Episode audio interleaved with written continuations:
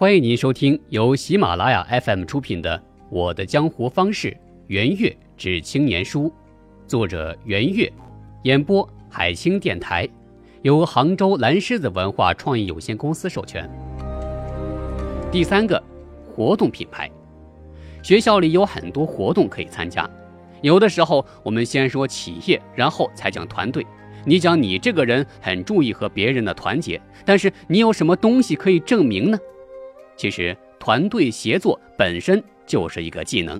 团队协作中有个关键技术，就是能够和不喜欢的人交往。团队中的基本目标是同事，是大家在一起做同一件事。你不能因为不喜欢就不用人家。所以，很重要的一点就是，我们在学校里就要注意培养自己跟不喜欢的人交往。用历史观来说。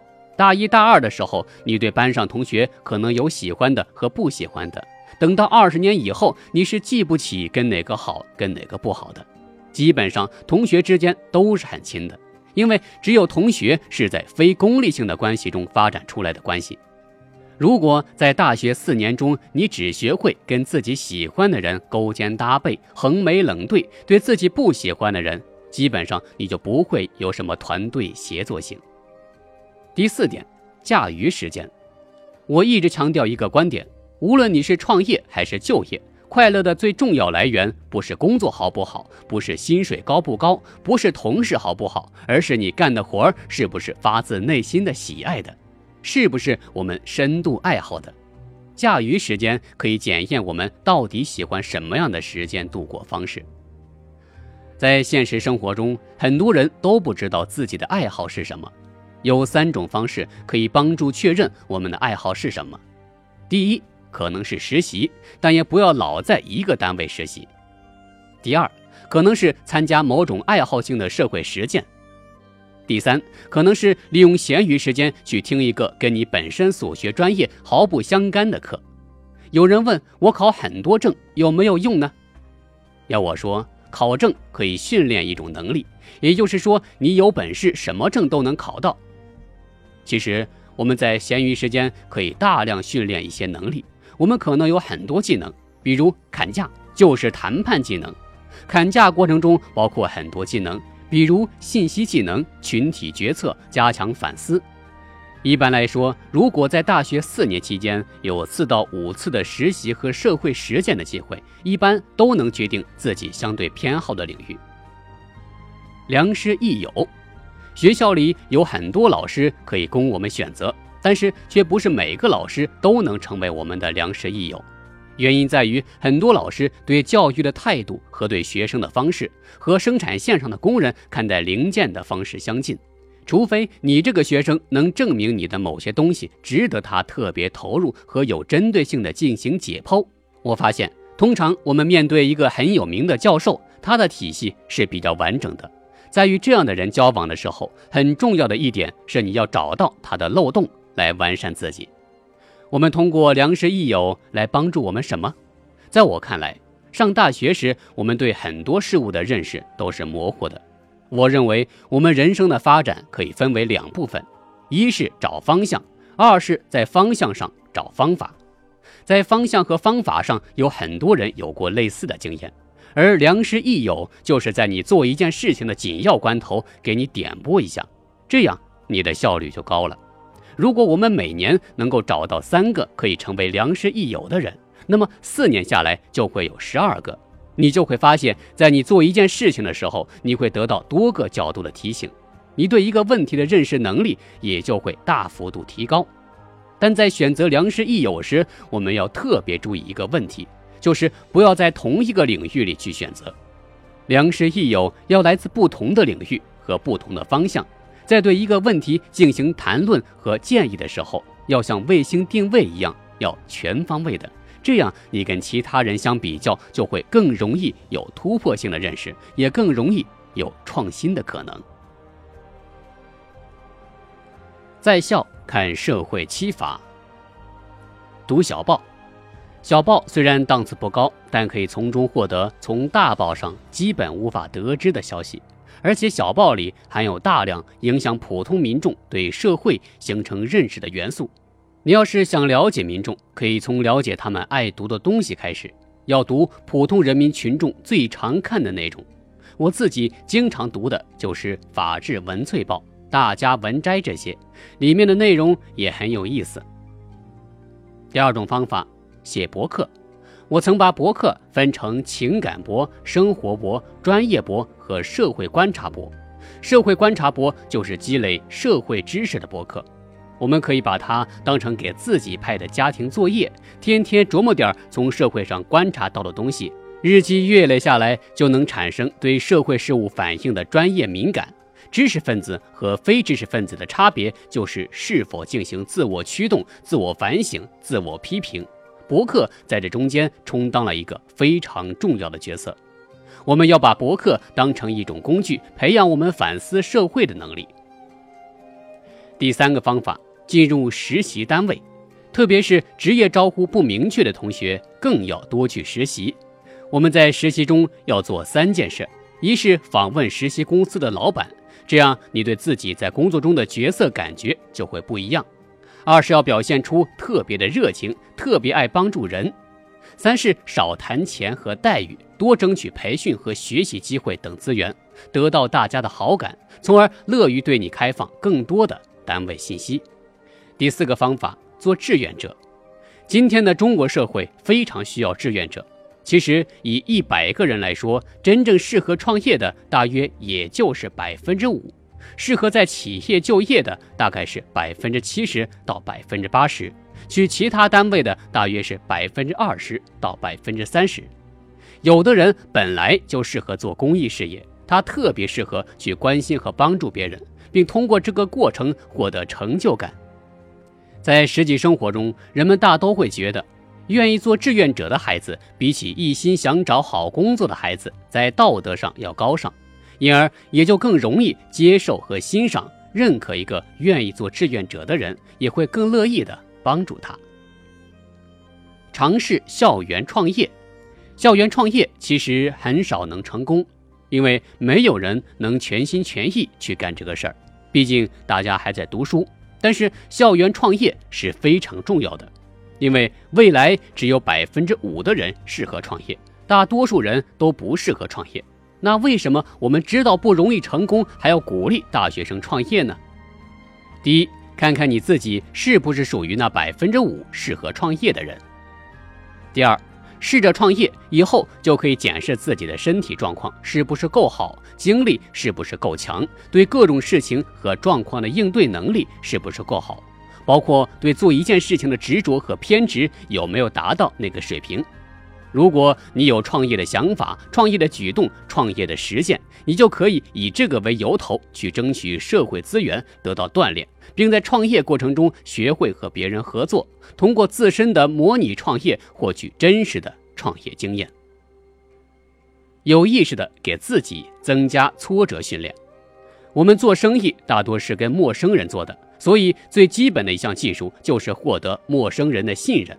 我们成就的高低和获得陌生人的信任程度是成正比的。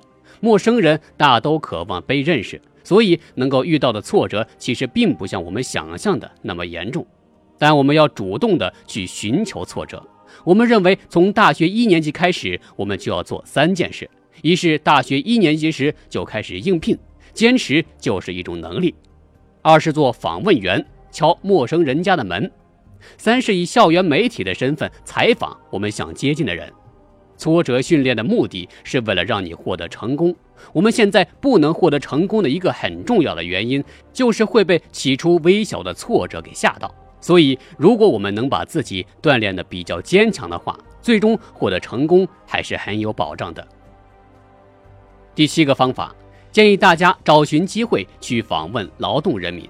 我们可以看看资源一无所有的人到底能找到什么样的工作，也就明白了社会的生存法则。而且，我们可能会惊异地发现，任何一个地方往往是资源拥有者才贫乏，资源贫乏者却还算发达。您正在收听的是由喜马拉雅 FM 出品的《我的江湖方式·圆月之青年书》，演播海清电台。大学生积累资源六式。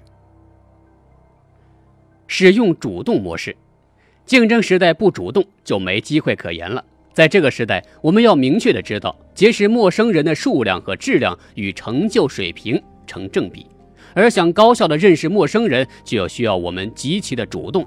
认识陌生人时，不要有贪念，要坚持，要懂得迂回的策略，不断的锻炼，直到把结识陌生人练习成一个熟练工种。使用远距模式。今天，人们能很容易地获得远距离的新信息，把它们与眼下的信息结合起来，就能形成创新。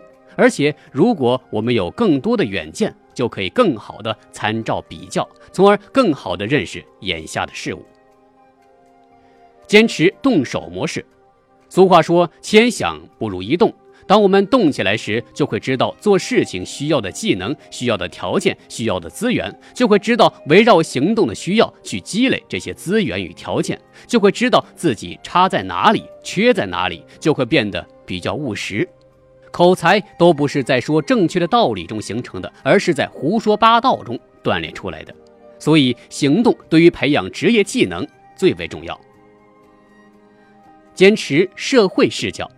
学校往往是按照教学需要来安排课程，按照师资情况来决定教学内容，但却不会按照社会上的职业要求来安排学生的学习，而且大部分老师也不知道社会上的职业要求。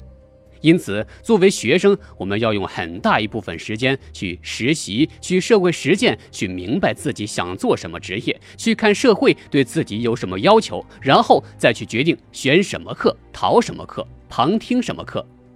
这一代大学生大多是独生子女，但是现在掌握社会资源最多的恰恰是多生子女，因此大家应该努力学习和适应他们的人情世故。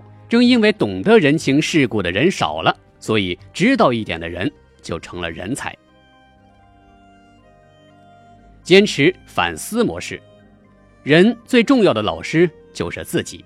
我们如果能不断的反思自己的经验与教训，就能有很大的进步。相反，如果连我们自己的经验教训都弄不明白，还能弄明白别人的吗？实际上，就连购物砍价里面都有很大的学问。如果对日常学习与生活善于分析，以后我们进入社会就很容易一眼看出名堂，而不会像现在这样睁眼瞎。坚持平衡的模式，有的人非常理性，但缺乏感性，所以选择东西与选择朋友都没有品味；也有些人很感性，但是太没有理性，所以做起事情来一点头脑都没有，也不考虑其他人的感受。在生活里面。我们所学的知识、锻炼的技能，感性的与理性的都要有一点，阳春的与土气的都要有一点，喜欢的与不喜欢的都要有一点，这样我们就比较容易被接受，而又不失趣味与档次。管好你的校友圈。二零零七年四月，我以校友的身份回到了南京大学、西南政法大学、北京大学。以哈佛校友的名义发起了一项社会慈善活动，同时，我也以我的中学校友身份确认了今年资助母校困难学生的名单。校友既包括自己亲近的同学，也有只是源自同一院系或学校的。它象征了比较单纯的校园感情的真实联系或符号性联系的延伸。人们对校友往往会有一种比较自然的感情。如果能有其他相熟的校友从中介绍，很快就能形成熟人关系。所以，校友关系作为一种社交线索是很有效的。同时，在寻求帮助时，校友之间会有一种自然的道义感和义务感。但是，作为社会政治的一种形式，校友即使给予你帮助，他通常也不愿在表面上强调这种联系，甚至会看起来对你比较冷漠。大部分的校友联系都是由比较偶然的机会形成的，或者是自我过去自然关系的继续。大部分校友圈的发展都取决于是否有积极的社交分子。校友活动及保持一个真实而长期的校友圈，往往是以下三个因素的结合：热心而未必地位很高的校友，地位很高而至少乐意象征性参与的校友，议定出来的有趣的活动。在这样一种动员方式中，客观上的校友关系能够转化为一种实际存在的校友圈。在现代动态生活中，人们的注意力及其资源被很多人或事情所分散，想获得资源就要面临更多的竞争。因此，进入社交圈是一种减少资源分散、提高自己得到资源机会的重要社会资本管理办法，而校友圈就是其中很有效的一种。对在校生职业选择的五个忠告：聆听内心的职业号召，追问自己什么是我喜好的，喜好到了一定程度，以至于不管在多困难的情况下，或者别人都不认同的情况下，也愿意去追寻，多做一点，累一点，我也会乐在其中。如果你还不知道答案，那么你就要广泛的学习，广泛的尝试，不断对自己提出这个问题，从大一。就要开始这样做了。第二个忠告：为未来所动，不仅要了解历史，更要关心前瞻性的新知识、新技术、新工具、新趋势，增加自己对未来知识的了解，并反过来思考今天应该怎样学习、怎样实践、怎样行动。三、留意平凡的事物。很多突出的人和事，因其突出而不同寻常，但也因其突出而不是常人可以学习和模仿的。在我们周围，如果能够对我们的朋友、我们的同事、我们看到的一般事物稍加反思，其中必然会有不少值得我们留意的东西。其实，大家所关注的许多学问都是常性人情，拥有平凡事物中的知识，可以使我们成为受人欢迎的社会知识拥有者。培养掌控新事物的习惯，不要固留在我们原来的家教和师教所形成的习惯中，要尝试做新事儿，有新的行动，并多操练，从而形成看新东西、做新事的心理能力和行动能力。反复操练才会形成新的常规能力与习惯，同时又可以不断的演化出新的能力，在远方成长。人在与己不同的人群与文化面前，会保持敏感和谦虚，从而表现出比较好的一面。因此，应该多向远方的朋友、陌生人不懂的东西学习，同时也要重视去远方旅行和实践。在快读万卷书的同时，也要常行万里路。这样不仅可以增长我们的见识，也会优化我们的人格。听众朋友，本集播讲完毕。感谢您的收听。